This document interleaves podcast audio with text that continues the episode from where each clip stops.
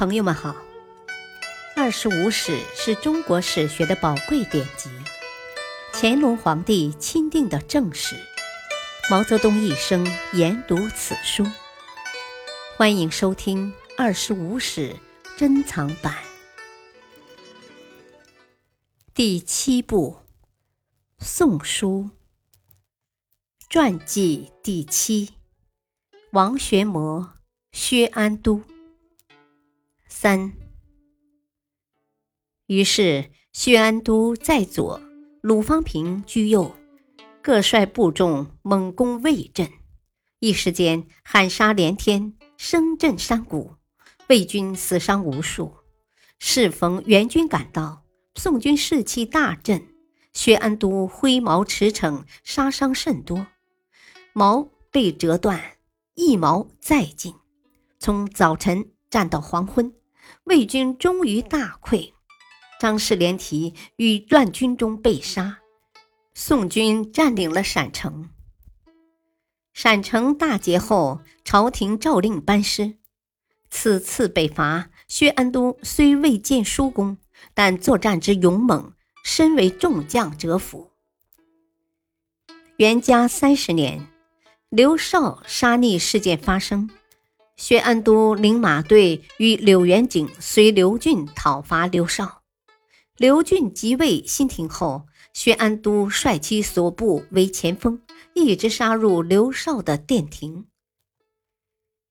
孝建元年（公元454年），刘义轩、臧质、卢爽起兵反宋。按照孝武帝的部署，薛安都与沈庆之共讨卢爽。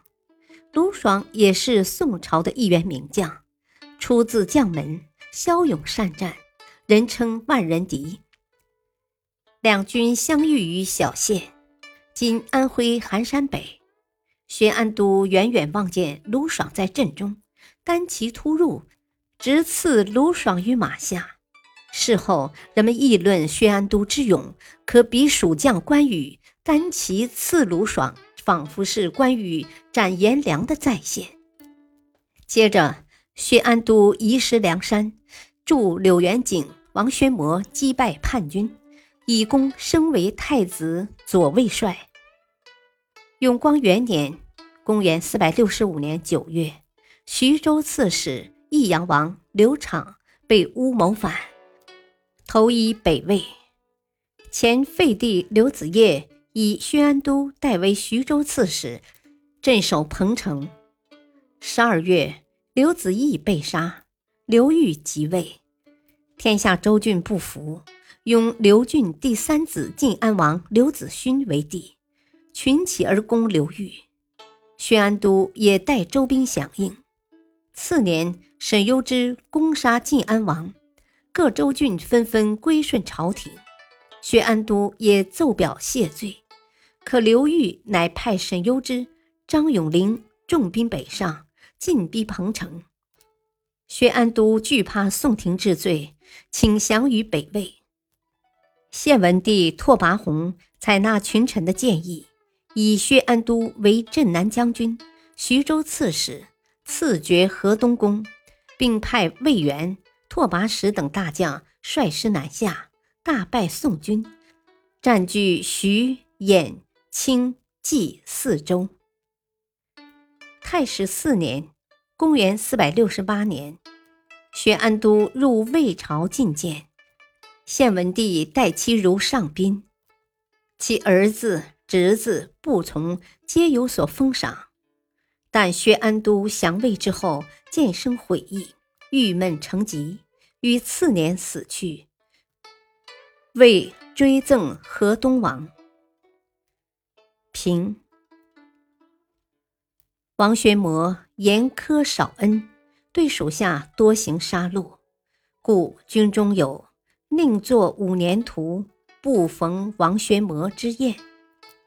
其虽好言战事，可每次出战临阵时，不谋进先思退。华台、梁山之战皆是如此。但在地方为政时，尚能尽心尽职，尤其是晚年，不为祸苟免，犯言挺正，还是值得称道的。薛安都本意武夫，却骁勇善战，降宋后先后得到文帝、孝武帝的重用，故能竭其心力以报朝廷。在宋魏战争及平息内乱中，奋不顾身，屡建功勋。自晋安王兵败，余党尽降，薛安都也奉表归顺。而宋明帝无端出重兵往迎，击城外变，致使清、冀、兖、徐四州相继丧失。薛安都之降魏，时有不得已之事，但他仍存有归宋之心，所以。魏廷不惜以高官厚禄来安抚和收买他。仅就此事而言，北魏献文帝的态度和宋明帝的所作所为有高下之别。明帝的失算一下子造成了四周的丢失，南朝疆域更为偏狭了。感谢收听，下期播讲传记第八。宋后废帝，敬请收听，再会。